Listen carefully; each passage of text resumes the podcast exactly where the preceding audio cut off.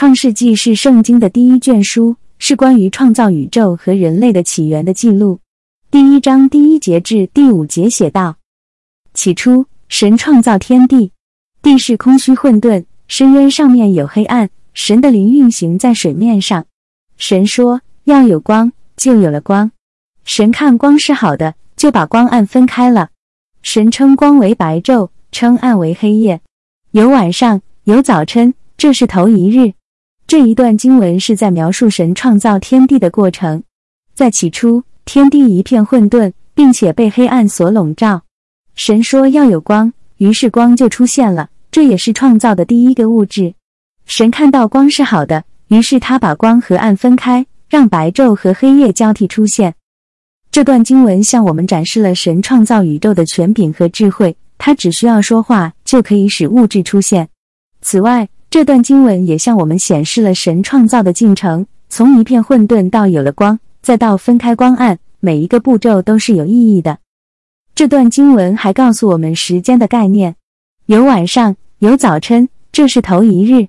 这意味着神创造宇宙的过程是有时间轴的，它不是在瞬间完成的，而是在一段时间内完成的。总之，这段经文教导我们信仰，让我们相信神是宇宙的创造者。他有无限的权柄和智慧，我们也应该记住时间的概念，因为神在他的计划中使用时间，并在时间中展示他的慈爱和恩典。创世纪是圣经中的第一卷书籍，其中包括了许多关于创造世界和人类的故事和记载。创世纪第一章第一节到第五节是其中一段非常著名的经文，它记载了上帝创造世界的开始。起初，上帝创造了天地。地是空虚混沌的，渊面黑暗。上帝的灵运行在水面上。上帝说：“要有光，就有了光。”上帝看光是好的，就把光暗分开了。上帝称光为昼，称暗为夜。有晚上，有早晨，这是第一天。这段经文开始描述了上帝的创造工作，并呈现出一个渊博和神秘的宇宙画面。这段经文也表达了上帝是如何用话语和权柄来创造出万物的。他只需要说出命令，然后万物就被创造出来了。这段经文的核心是上帝的创造力和权柄，他能用他的话语和力量创造出一切存在的事物。这段经文也向我们展示了上帝的爱和智慧。他在创造世界时，创造了日夜和光明和黑暗，这些元素都是为了让我们能够生存和繁荣。最重要的是，这段经文表达了上帝是一个全能且有慈爱的创造者。他的创造是非常美好和神圣的。创世纪第一章第一节到第五节的内容是圣经中的经文，是关于上帝创造世界的叙述。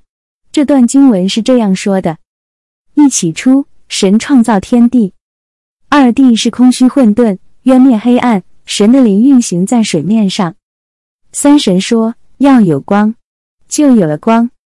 四神看光是好的，就把光暗分开了。五神称光为昼，称暗为夜，有晚上，有早晨，这是头一日。这段经文是创世纪中的开场白，它描述了上帝创造世界的过程。起初，天地还不存在，是上帝用他的权柄所创造出来的。在这个空虚混沌的世界中，有黑暗和水。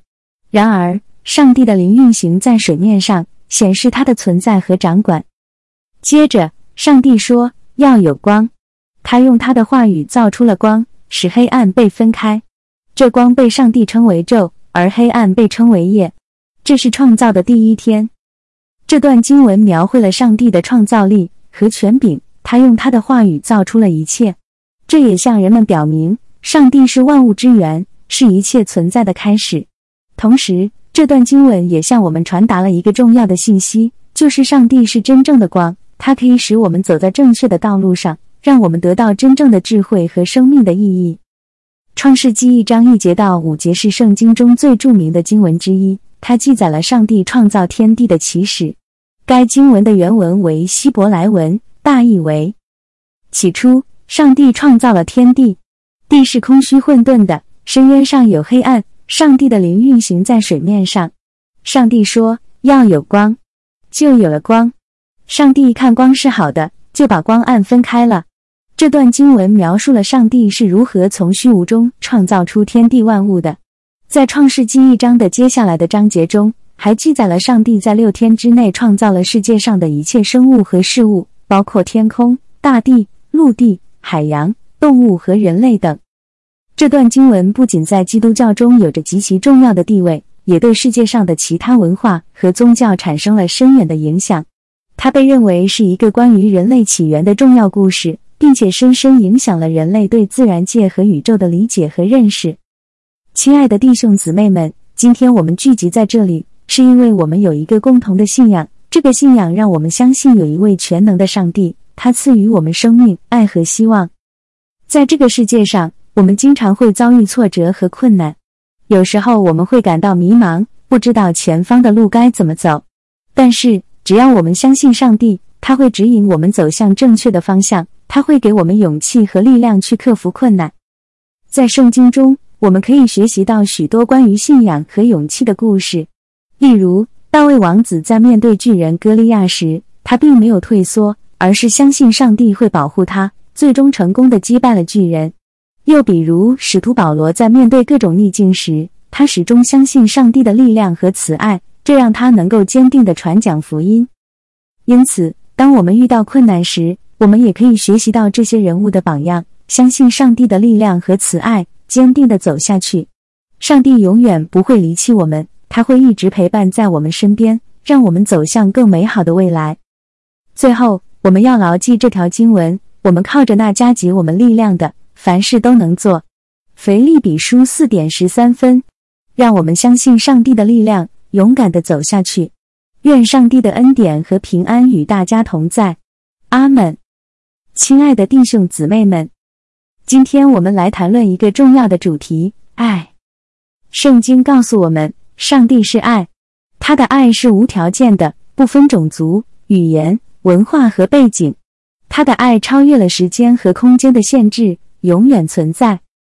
同样的，耶稣基督也以爱为核心，他来到这个世界，为我们的罪而死，以展示他对我们的爱。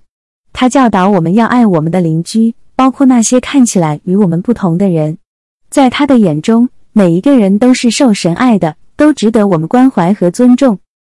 爱不仅是上帝和耶稣基督的核心价值观，也是我们作为基督徒应该追求的目标。我们应该以爱来待人，尤其是那些对我们不好或看起来与我们不同的人。这并不容易，但这是我们对上帝和他的计划的回应。当我们以爱待人时，我们成为神的工具。成为他爱的传递者，让我们珍惜神对我们的爱，并且向别人展现出来。让我们跟随耶稣基督的脚步，以爱为本，将神的爱传递给那些我们遇到的人。愿主祝福你们，阿门。亲爱的弟兄姊妹们，今天我想和大家分享一个关于信心的故事。这个故事是关于一位年轻的学生，他的名字叫彼得。彼得是一位非常聪明的学生。他在学业上一直表现优秀，但是当他开始思考人生意义和宗教信仰时，他感到非常困惑。他知道自己需要有信仰，但是却不知道该相信什么。有一天，他去拜访一位牧师，希望可以得到一些帮助和指导。牧师告诉他一个故事：有一位男子要渡过一座桥，但是他很害怕，因为他知道这座桥非常不稳定，随时可能崩塌。他想了想，决定试着走过去。但是当他走到桥的中间时，他突然停了下来，因为他看到了下面的深渊。他害怕自己会掉下去。这时，一位路过的行人看到了他的困境，走上前来对他说：“不用担心，只要你相信我，我会牵着你的手帮助你走过去。”男子想了想，决定相信这位陌生人，把手交给了他。他们一起渡过了桥，男子安然无恙。牧师告诉彼得，信心就像男子那样，当我们面临困难和挑战时，我们必须相信那位可以帮助我们的主，即使我们看不到未来，也要相信神会带领我们走过去。这个故事给了彼得很大的启示，他开始学习相信神，并在信仰上越来越坚定。今天，我们也可以学习这位男子的信心，相信那位可以帮助我们的主，即使我们面临挑战和困难。我们可以信靠神的应许，相信他会带领我们走过去。让我们一起祈求，求主加强我们的信心，帮助我们在生命的旅程中继续前行。阿门。亲爱的弟兄姊妹们，今天我们要谈论的主题是关于爱的力量。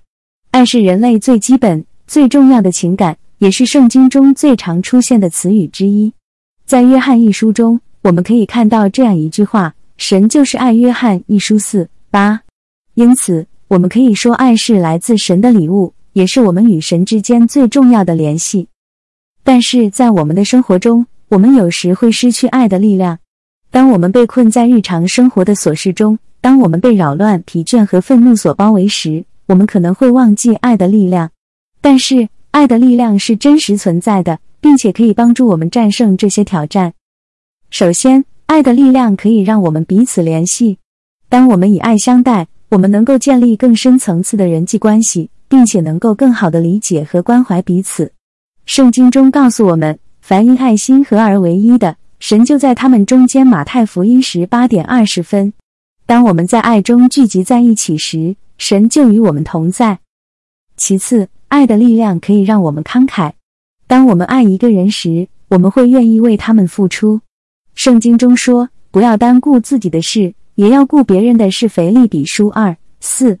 当我们愿意关心他人的需要，并愿意为他人做出牺牲时，我们就能够体现神的爱。最后。爱的力量可以让我们疗愈。当我们经历失望、伤痛和悲伤时，爱的力量可以帮助我们疗愈。圣经中告诉我们，爱能遮掩一切的过错。彼得前书四八。当我们彼此相爱时，我们能够彼此包容和体谅，并在互相扶持中得到疗愈。亲爱的弟兄姊妹们，今天我们来讲解约伯记第一章。这一章是约伯记中非常重要的一章，它为整个故事铺垫了基础。约伯记是圣经中最古老的书籍之一，也是智慧文学的一部分。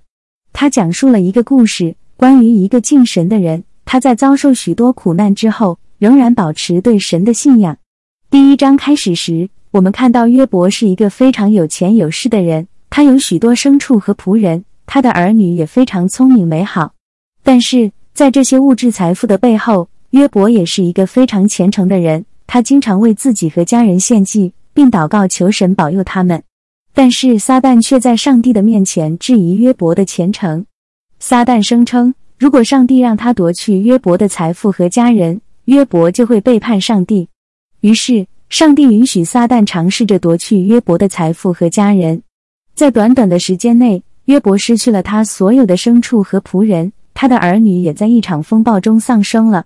这是一个极端痛苦和挫折的时刻，但是。约伯并没有背叛上帝，相反，他坠在地上敬拜着上帝，说：“我赤身出于母胎，也必赤身归回。耶和华所给的，耶和华所取的，愿耶和华的名称被称颂。”约伯在这个时刻显示了他对神的信仰，他不是因为失去财富和家人而背叛了神，相反，他仍然相信神是公义的，是值得信任的。这个故事告诉我们，即使在我们最困难的时刻，我们也应该相信神，并继续依靠他。无论我们的生活如何改变，神始终是我们的保护者和供应者。亲爱的弟兄姊妹们，今天我们来讲解《圣经·约伯记》第一章。这一章告诉我们一个关于约伯的故事。他是一个非常富有、尊贵、敬神的人，但他面临了极大的困难和考验。在本章中，我们看到上帝和撒旦的对话。撒旦对上帝说。约伯是一个虔诚的人，但他敬拜上帝只是因为上帝保佑了他的财富和家庭。撒旦建议上帝试试约伯，看看他是否真的尊崇神。于是，上帝容许撒旦夺取约伯的财产和家庭。约伯面临极大的损失，但他仍然在这个时候跪下来崇拜上帝，说：“我赤身露体出于母胎，也必赤身归回。赏赐的是耶和华，收取的也是耶和华所赐的。”耶和华的名是应当称颂的。这段话展现了约伯的信仰和敬畏上帝的态度。尽管他失去了一切，他仍然认为神是配得称颂的。他相信神是公义的，并相信神的计划和目的。这个故事提醒我们：当我们面临困难和考验时，我们应该像约伯一样坚定地信仰神。我们不能只是因为神赐予我们福气而信仰神，而是要在任何情况下都相信神是公义的。当我们面临挑战时，我们应该寻求神的旨意，相信他会引领我们渡过难关。让我们在这个时刻重新确认我们对神的信仰，相信他是公义的，是值得信赖的。让我们在困难中保持坚定，向神祈求力量和帮助。愿上帝赐福给我们，保佑我们在信仰的道路上继续前行。阿门，亲爱的弟兄姊妹们，今天我们来讲解约伯记第二章。在上一章中，我们看到了约伯在极端困难和挫折中依然保持了对神的信仰。今天我们会看到撒旦再次向上帝提出挑战，并且让约伯面临更大的考验。在第二章中，撒旦再次出现在上帝的面前，上帝问他是否注意到约伯仍然坚定地信仰着神。撒旦回答说。如果上帝允许他夺去约伯的健康，约伯就会背叛上帝。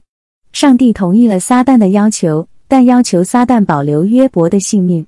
于是，撒旦使约伯身上长满了恶毒的疮痍，约伯痛苦不堪，坐在灰尘中。他的妻子也劝他背叛上帝，但约伯仍然坚定地信仰着神，说：“我们从神手里得福，岂可不受祸呢？”这句话展现了约伯的信仰和坚定。即使在最艰难的时刻，他仍然相信神是公义的。我们可以从这个故事中学到很多，特别是当我们面临痛苦和考验的时候，就像约伯一样，我们也应该坚定地信仰神，并相信他是公义的。即使我们无法理解为什么神让我们经历这些考验，我们仍然应该相信他的计划和目的。在我们最脆弱的时刻，神会照顾我们，给我们力量和希望。让我们在这个时刻。重新确认我们对神的信仰，相信他是公义的，是值得信赖的。让我们在困难中保持坚定，向神祈求力量和帮助。愿上帝赐福给我们，保佑我们在信仰的道路上继续前行。阿门。亲爱的弟兄姊妹们，今天我们继续讲解圣经约伯记第二章。在上一章中，我们看到约伯面临了极大的困难和考验，但他仍然保持了对神的信仰和敬畏。在本章中，我们将看到撒旦再次来到上帝面前，试图让约伯放弃他的信仰。撒旦向上帝说：“如果让他碰触约伯的身体，他就会放弃信仰。”上帝容许撒旦进一步试验约伯，但要求撒旦保留约伯的性命。于是，约伯被覆盖了疼痛和疮疤。他的妻子也劝告他放弃神，但约伯仍然坚持信仰，说：“我们从神手里得福，不也受祸吗？”在这一切的事上，约伯并没有犯罪，也没有妄言神的事。约伯的话展现了他对神的信心和信任。尽管他深陷困境，他仍然相信神的计划和目的。他没有指责神，也没有放弃他对神的信仰。相反，他坚定地站在神的一边，相信神的公义和慈爱。这个故事告诉我们，在我们生命中的各种考验和困难中，我们应该坚信神的爱和信仰。我们不应该放弃神，而是应该相信他的计划和目的。当我们的信仰受到考验时，我们应该转向神，寻求他的力量和帮助。让我们在这个时刻重新确认我们对神的信仰，让我们相信他的爱和慈悲，即使在我们生命中最黑暗的时刻。让我们坚定地站在神的一边，相信他的公义和慈爱。愿上帝保佑我们在信仰的道路上继续前行。阿门。亲爱的弟兄姊妹们，今天我们继续讲解《圣经·约伯记》第三章。在这一章中，我们看到约伯深深的陷入绝望和悲伤之中，他感到生命中的一切都失去了意义和价值。约伯痛苦的呻吟说：“愿我生的那日灭没，愿那夜说有男孩出生了。”他甚至愿意死去，以结束自己的痛苦和悲伤。这个故事告诉我们，在我们生命中的某些时刻。我们可能会陷入绝望和悲伤之中，我们可能会问自己生命的意义和价值是什么，我们可能会感到孤独和无助。但是，我们不应该放弃对神的信仰和盼望。约伯虽然感到绝望和悲伤，但他仍然知道神的存在和他的大能。即使在最黑暗的时刻，我们也应该相信神的爱和信实，相信他会带领我们走出困境。让我们在这个时刻寻求神的面和他的安慰。让我们相信神的大能和信实，即使我们感到绝望和孤独。愿上帝保佑我们在信仰的道路上继续前行。阿门。亲爱的弟兄姊妹们，今天我们要谈论一个充满挑战的话题，那就是痛苦。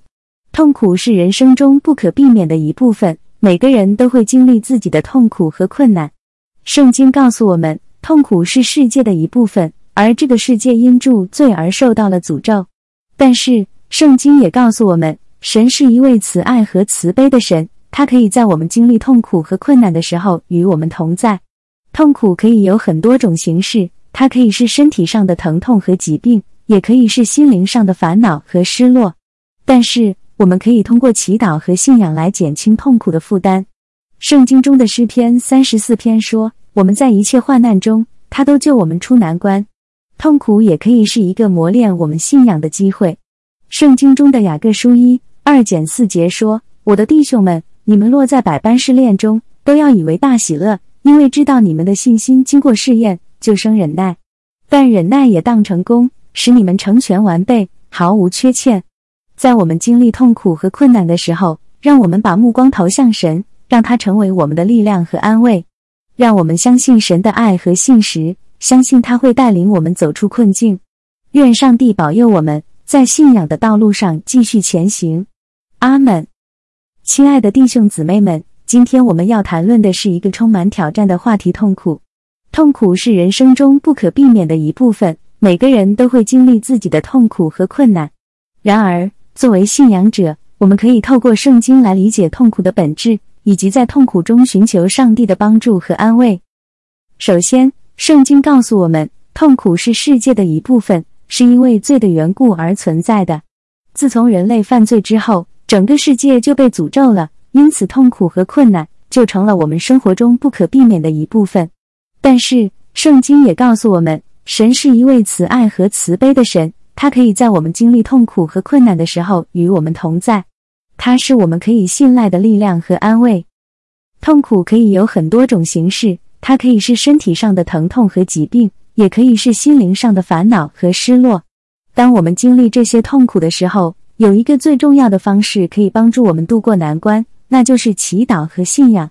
圣经中的诗篇三十四篇告诉我们，我们在一切患难中，他都救我们出难关。我们可以相信上帝的话语，他是我们的保护和安全之处。只要我们相信他，他就会帮助我们度过痛苦和困难。除了帮助我们度过痛苦和困难，痛苦也可以是一个磨练我们信仰的机会。圣经中的雅各书一二减四节告诉我们：“我的弟兄们，你们落在诸般试探中，都要以为大喜乐。”因为知道你们的信心经过试验，就生忍耐；但忍耐也当成功，使你们成全完备，毫无缺欠。亲爱的弟兄姊妹们，今天我们来讲解约伯记第一章。这一章是约伯记中非常重要的一章，它为整个故事铺垫了基础。约伯记是圣经中最古老的书籍之一，也是智慧文学的一部分。它讲述了一个故事，关于一个敬神的人。他在遭受许多苦难之后，仍然保持对神的信仰。第一章开始时，我们看到约伯是一个非常有钱有势的人，他有许多牲畜和仆人，他的儿女也非常聪明美好。但是在这些物质财富的背后，约伯也是一个非常虔诚的人，他经常为自己和家人献祭，并祷告求神保佑他们。但是撒旦却在上帝的面前质疑约伯的虔诚。撒旦声称。如果上帝让他夺去约伯的财富和家人，约伯就会背叛上帝。于是，上帝允许撒旦尝试着夺去约伯的财富和家人。在短短的时间内，约伯失去了他所有的牲畜和仆人，他的儿女也在一场风暴中丧生了。这是一个极端痛苦和挫折的时刻。但是，约伯并没有背叛上帝，相反，他坠在地上敬拜着上帝，说：“我赤身出于母胎。”也必赤身归回，耶和华所给的，耶和华所取的，愿耶和华的名称被称颂。约伯在这个时刻显示了他对神的信仰，他不是因为失去财富和家人而背叛了神，相反，他仍然相信神是公义的，是值得信任的。这个故事告诉我们，即使在我们最困难的时刻，我们也应该相信神，并继续依靠他。无论我们的生活如何改变，神始终是我们的保护者和供应者。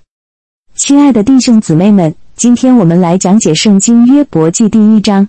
这一章告诉我们一个关于约伯的故事。他是一个非常富有、尊贵、敬神的人，但他面临了极大的困难和考验。在本章中，我们看到上帝和撒旦的对话。撒旦对上帝说：“约伯是一个虔诚的人，但他敬拜上帝只是因为上帝保佑了他的财富和家庭。”撒旦建议上帝试试约伯，看看他是否真的尊崇神。于是，上帝容许撒旦夺取约伯的财产和家庭。约伯面临极大的损失，但他仍然在这个时候跪下来崇拜上帝，说：“我赤身露体出于母胎，也必赤身归回。赏赐的是耶和华，收取的也是耶和华所赐的。耶和华的名是应当称颂的。”这段话展现了约伯的信仰和敬畏上帝的态度。尽管他失去了一切，他仍然认为神是配得称颂的。他相信神是公义的，并相信神的计划和目的。这个故事提醒我们：当我们面临困难和考验时，我们应该像约伯一样坚定地信仰神。我们不能只是因为神赐予我们福气而信仰神，而是要在任何情况下都相信神是公义的。当我们面临挑战时，我们应该寻求神的旨意，相信他会引领我们度过难关。让我们在这个时刻重新确认我们对神的信仰，相信他是公义的，是值得信赖的。让我们在困难中保持坚定，向神祈求力量和帮助。愿上帝赐福给我们，保佑我们在信仰的道路上继续前行。阿门。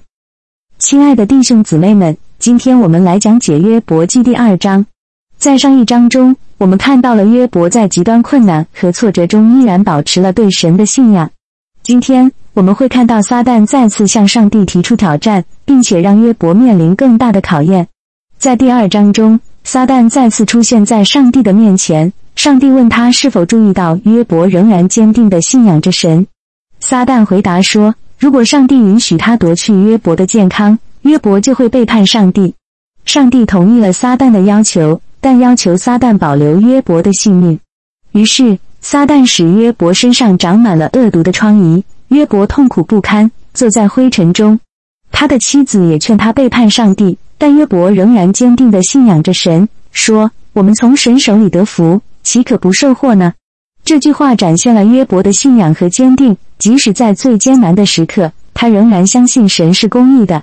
我们可以从这个故事中学到很多，特别是当我们面临痛苦和考验的时候，就像约伯一样，我们也应该坚定地信仰神，并相信他是公义的。即使我们无法理解为什么神让我们经历这些考验，我们仍然应该相信他的计划和目的。在我们最脆弱的时刻，神会照顾我们，给我们力量和希望。让我们在这个时刻重新确认我们对神的信仰，相信他是公义的，是值得信赖的。让我们在困难中保持坚定，向神祈求力量和帮助。愿上帝赐福给我们，保佑我们在信仰的道路上继续前行。阿门。亲爱的弟兄姊妹们，今天我们继续讲解《圣经·约伯记》第二章。在上一章中，我们看到约伯面临了极大的困难和考验，但他仍然保持了对神的信仰和敬畏。在本章中，我们将看到撒旦再次来到上帝面前，试图让约伯放弃他的信仰。撒旦向上帝说：“如果让他碰触约伯的身体，他就会放弃信仰。”上帝容许撒旦进一步试验约伯。但要求撒旦保留约伯的性命，于是约伯被覆盖了疼痛和疮疤。他的妻子也劝告他放弃神，但约伯仍然坚持信仰，说：“我们从神手里得福，不也受祸吗？”在这一切的事上，约伯并没有犯罪，也没有妄言神的事。约伯的话展现了他对神的信心和信任，尽管他深陷困境，他仍然相信神的计划和目的。他没有指责神。也没有放弃他对神的信仰，相反，他坚定地站在神的一边，相信神的公义和慈爱。这个故事告诉我们，在我们生命中的各种考验和困难中，我们应该坚信神的爱和信仰。我们不应该放弃神，而是应该相信他的计划和目的。当我们的信仰受到考验时，我们应该转向神，寻求他的力量和帮助。让我们在这个时刻重新确认我们对神的信仰。让我们相信他的爱和慈悲，即使在我们生命中最黑暗的时刻。让我们坚定地站在神的一边，相信他的公义和慈爱。愿上帝保佑我们，在信仰的道路上继续前行。阿门。亲爱的弟兄姊妹们，今天我们继续讲解《圣经约伯记》第三章。在这一章中，我们看到约伯深深的陷入绝望和悲伤之中，他感到生命中的一切都失去了意义和价值。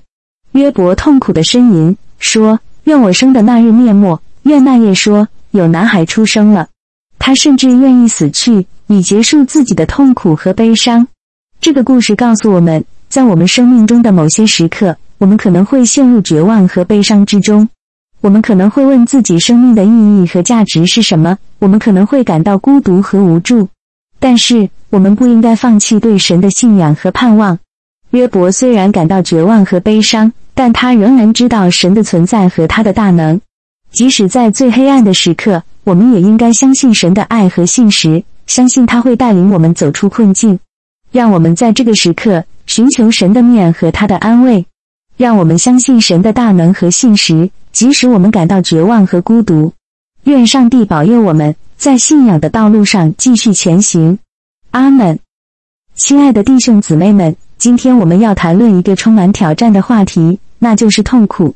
痛苦是人生中不可避免的一部分，每个人都会经历自己的痛苦和困难。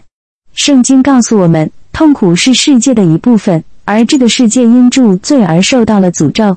但是，圣经也告诉我们，神是一位慈爱和慈悲的神，他可以在我们经历痛苦和困难的时候与我们同在。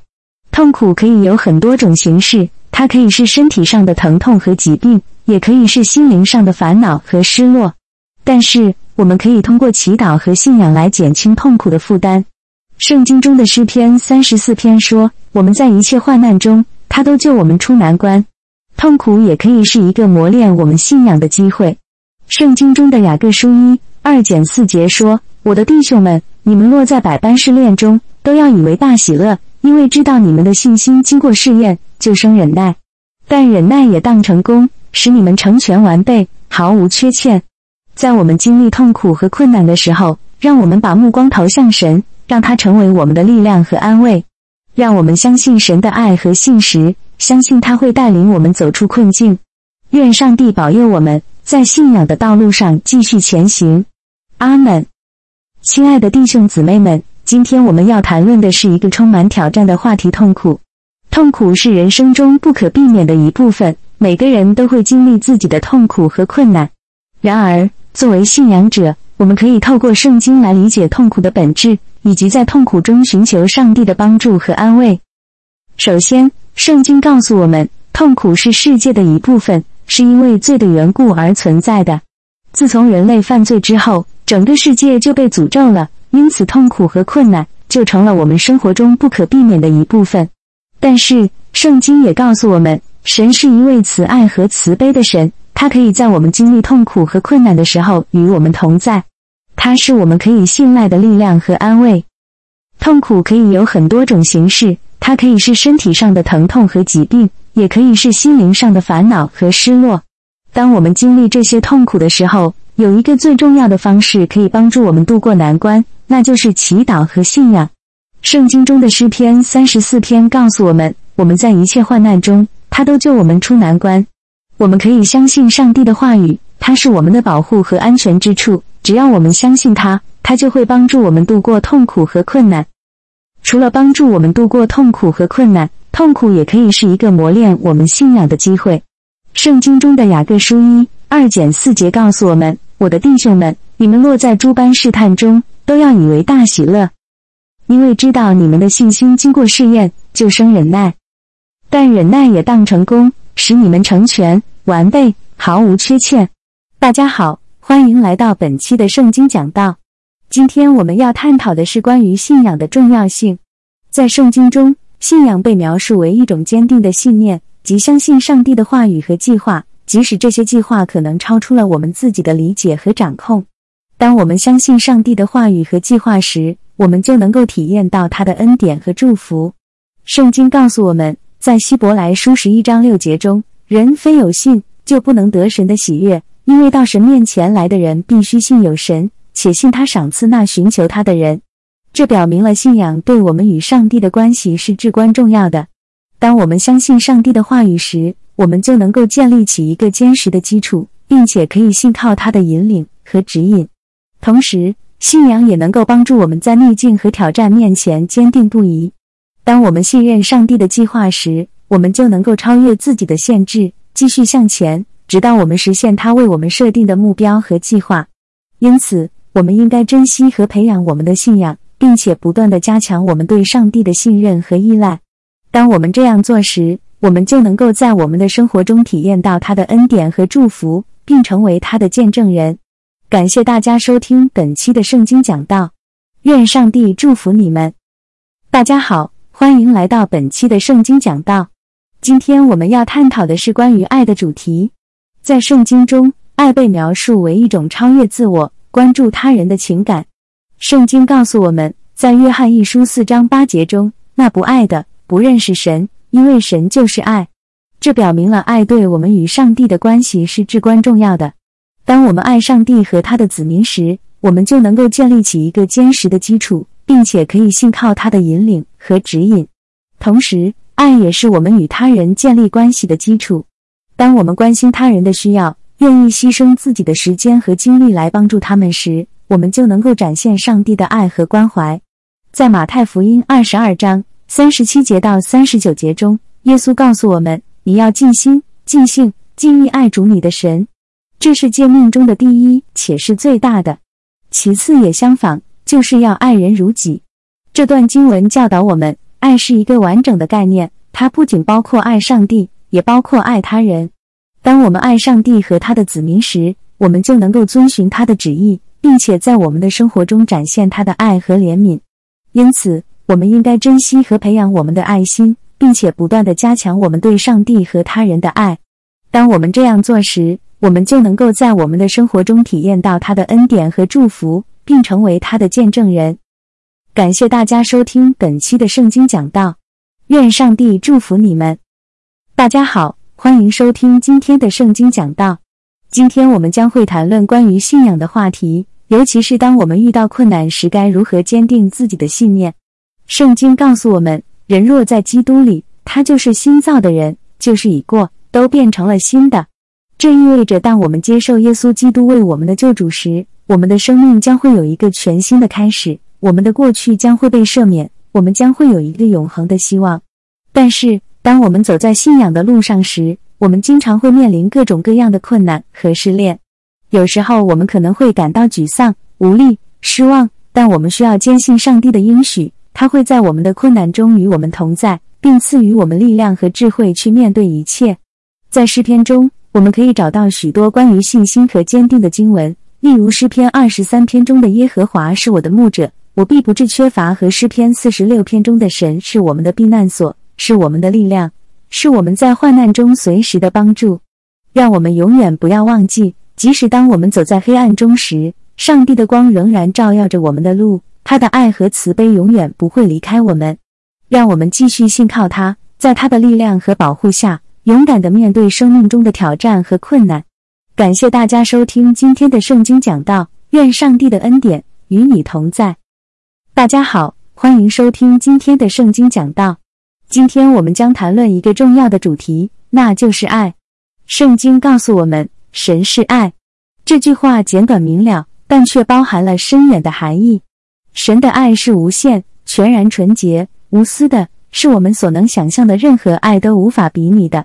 神的爱是如此的伟大，以至于。他愿意将自己的儿子耶稣基督献上，为我们的罪而死，这是多么深刻的爱啊！这样的爱应该引导我们去爱和接纳彼此，无论种族、性别、年龄或社会地位。我们也应该学习向神和彼此表达爱，这不仅可以改善我们的关系，也可以建立更美好的社区和世界。让我们像圣经中所说的那样，彼此相爱，要用心去爱，不要只是口头上的表达。让我们以神的爱为榜样，去爱我们的邻居、我们的敌人，甚至那些看起来与我们毫无关联的人。感谢大家收听今天的圣经讲道，愿神的爱在你们中间流动，并让我们彼此相爱，像神爱我们一样。大家好，欢迎收听今天的圣经讲道。今天我们将谈论关于感恩的话题。在圣经中，感恩是一个非常重要的主题。保罗在希伯来书中写道：“我们既然得了不能震动的国，就当感恩，借着敬虔、恐惧侍奉神。感恩不仅是一种心态，也是一种行动。我们应该时刻感谢神，无论是在好时候还是在困难中。神给予我们生命、健康、家人和朋友，这些都是值得我们感激的礼物。同时，我们也应该学习感恩身边的人。”我们的家人、朋友、同事和教会成员，他们在我们的生命中扮演着重要的角色。他们的支持和关爱让我们更坚强、更勇敢地面对生活中的挑战。最后，感恩也应该是一种行动。让我们向那些在我们生命中对我们产生了积极影响的人表示感谢，无论是通过口头表达、书信或其他方式。让我们也应该学习去回社会，帮助那些需要帮助的人。这是我们感恩的一种方式。感谢大家收听今天的圣经讲道，让我们怀着感恩的心态去爱神、爱人，并回社会。大家好，欢迎收听今天的圣经讲道。今天我们要谈论的主题是：你最好的还在前面。在生活中，我们经常会遇到挑战和困难，也许是工作上的挑战，也许是人际关系的问题，还有可能是身体上的健康问题。当我们面临这些挑战时，往往会感到灰心丧气，甚至失去信心。但是，圣经告诉我们，无论我们经历什么，我们最好的还在前面。保罗在腓立比书中写道：“我还没有得到这个，我还没有到完全的地步，但我竭力追求，好使我可以拿住，因为基督耶稣拿住了我。基督耶稣是我们的希望和力量，他为我们打开了通向永恒的道路。因此。”无论我们遇到什么挑战和困难，我们都可以信心满满的走向未来，相信我们最好的还在前面等着我们。神的计划和美意是超越我们所能想象的，我们只需要相信他，依靠他，并追求他的旨意。让我们怀着信心和希望，勇敢面对未来的挑战，因为我们的最好的还在前面。感谢大家收听今天的圣经讲道，愿神的祝福和恩典与你同在。大家好。欢迎收听今天的圣经讲道。我们今天要谈论的主题是：你最好的还在前面。在生活中，我们经常会遇到困难和挑战，这些困难和挑战有时会让我们感到挫折和失落。但是，圣经告诉我们，不论我们的过去和现在是什么样子，我们最好的还在前面。在圣经中有许多例子告诉我们神的大能和他对我们未来的计划。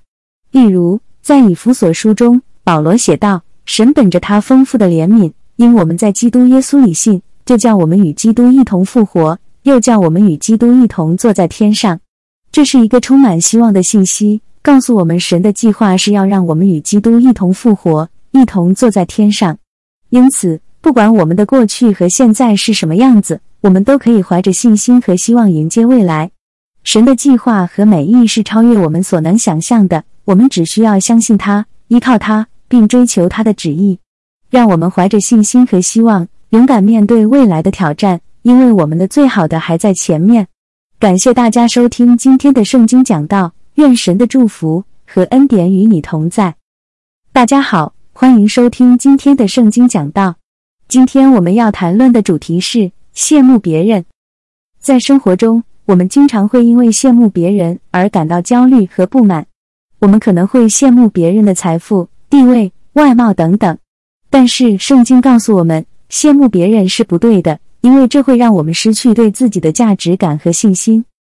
在诗篇中，诗人写道：“你不可因做恶人所做的，心里嫉妒；也不可因他们遵守恶计所得的，心里馋慕。”这是在告诉我们，不要羡慕作恶的人或者他们所得到的东西，因为这些都是暂时的，最终只会带来后悔和悲痛。同时，在新约圣经中，保罗也提到了羡慕的问题。他写道：“因为我们不敢拿自己和那自夸的人同列比较，他们用自己度量自己，用自己和自己比较，是不明智的。”这是在告诉我们，羡慕别人的时候，我们往往是用别人的标准来评价自己，这是不明智的。我们应该相信神所赐给我们的一切，珍惜自己的价值和才能，并且用这些去为神做事。成就他的旨意，让我们不要再羡慕别人，而是专注于自己的使命和神的旨意，坚信他的计划是最好的，他也会为我们预备最好的礼物。感谢大家收听今天的圣经讲道，愿神的祝福与你同在。亲爱的朋友们，今天我想和大家谈谈金钱。在中国传统文化中，金钱一直被视为重要的东西。然而，我们必须明白，金钱并不是万能的。它可以带来物质上的丰富和享受，但同时也可能带来烦恼和痛苦。在中国传统文化中，我们强调节俭和适度，这意味着我们应该懂得如何控制自己的金钱开支，并且适度的享受生活。我们应该不断的学习如何理财、如何储蓄、如何投资，并且避免过度消费和浪费。此外，我们也应该知道，金钱并不是唯一的价值观，家庭、友情、健康、精神生活等等，都是我们生活中非常重要的元素。我们应该学会平衡这些元素，并且不让金钱成为我们生活的唯一追求。最后，我想告诉大家的是，金钱虽然重要，但它并不是我们生活的全部。让我们保持谦虚和感恩之心，学会理财，掌握自己的金钱，并且过一个充实而幸福的生活。谢谢大家。大家好啊！今天我想与大家分享一些圣经对于金钱的教导。在圣经中，金钱并不是万能的，而是一种受到神的赐予的资源。我们需要用它来荣耀神和帮助他人。在马太福音六章二十四节中，耶稣说：“没有人能侍奉两个主，他或是恨这一个，爱那一个；或是重这一个，轻那一个。你们不能侍奉神，又侍奉马门。”这告诉我们，我们不能为了追求金钱而背离神的旨意。我们需要把神放在首位。在路加福音十二章。十五节中，耶稣也告诫我们：你们要谨慎自守，免去一切的贪心，因为人的生命不在乎家道丰富。这告诉我们，我们应该以神的喜悦为目标，而不是追求财富和物质。最后，我想引用提摩太前书六章十节中的话：贪财是万恶之根。有人贪恋钱财，就被引诱离了真道，用许多愁苦把自己刺透了。这告诉我们，贪财是一种罪恶。会让我们远离神的旨意，给我们带来痛苦和苦难。因此，让我们明智的管理自己的金钱，用它来帮助他人和荣耀神。感谢大家聆听，愿神赐福与大家。大家好啊！今天我想与大家分享一些圣经对于金钱的教导。在圣经中，金钱并不是万能的，而是一种受到神的赐予的资源。我们需要用它来荣耀神和帮助他人。在马太福音六章二十四节中，耶稣说：“没有人能侍奉两个主，他或是恨这一个，爱那一个；或是重这一个，轻那一个。你们不能侍奉神，又侍奉马门。”这告诉我们，我们不能为了追求金钱而背离神的旨意。我们需要把神放在首位。在路加福音十二章十五节中，耶稣也告诫我们：“你们要谨慎自守，免去一切的贪心，因为人的生命不在乎家道丰富。”这告诉我们，我们应该以神的喜悦为目标，而不是追求财富和物质。最后，我想引用提摩太前书六章十节中的话：“贪财是万恶之根。有人贪恋钱财，就被引诱离了真道，用许多愁苦把自己刺透了。”这告诉我们，贪财是一种罪恶，会让我们远离神的旨意，给我们带来痛苦和苦难。因此，让我们明智的管理自己的金钱。用它来帮助他人和荣耀神。感谢大家聆听，愿神赐福与大家。大家好啊！今天我想跟大家谈论圣经对于抑郁症的教导。在圣经中，我们可以找到许多安慰和希望，尤其是在我们面临抑郁和绝望时。在诗篇四十二章五节中，诗人说：“我为什么忧闷？为什么在我内里烦躁？应当仰望神，因他笑脸帮助我。”我仍要称赞他。这告诉我们，在我们感到困惑和不安时，我们应该仰望神，并寻求他的帮助和支持。神会在我们最需要的时候给我们力量和勇气。在以赛亚书四十一章十节中，神说：“不要惧怕，因为我与你同在；不要惊惶，因为我是你的神。我必坚固你，我必帮助你，我必用我公义的右手扶持你。”这告诉我们，无论我们面对什么困境。神都与我们同在，并会帮助我们渡过难关。最后，我想引用罗马书十五章十三节中的话：“愿使人有盼望的神，因信将诸般的喜乐、平安充满你们的心，使你们借着圣灵的能力大有盼望。这告诉我们，相信神可以带给我们喜乐、平安和盼望，让我们不再感到孤独和绝望。因此，让我们相信神的爱和拯救，并寻求他的帮助和支持。感谢大家聆听，愿神赐福与大家。大家好，今天我想分享一些圣经对于痛苦和悲伤的教导。在圣经中，我们可以找到许多关于面对痛苦的安慰和希望。在诗篇三十四章十八节中，诗人写道：“耶和华靠近伤心的人，拯救灵性痛悔的人。”这告诉我们，在我们经历悲伤和痛苦时，神与我们同在，并会拯救我们的心灵。我们可以把痛苦和忧伤交托给神，他会给我们安慰和力量。在约翰福音十六章三十三节中，耶稣说：“我将这些事告诉你们。”是要叫你们在我里面有平安，在世上你们有苦难，但你们可以放心，我已经胜了世界。这告诉我们，虽然我们在世上会经历苦难和痛苦，但在耶稣里，我们可以得到平安和胜利。最后，我想引用罗马书八章十八节中的话：我想现在的苦楚若比起将来要显于我们的荣耀，就不足介意了。这告诉我们，我们的痛苦和忧伤只是暂时的。而神的荣耀将是永恒的，让我们在痛苦中寻找希望，在忧伤中寻找安慰，相信神的爱和拯救。感谢大家聆听，愿神赐福与大家。亲爱的弟兄姊妹，今天我想分享一些有关低薪的话题。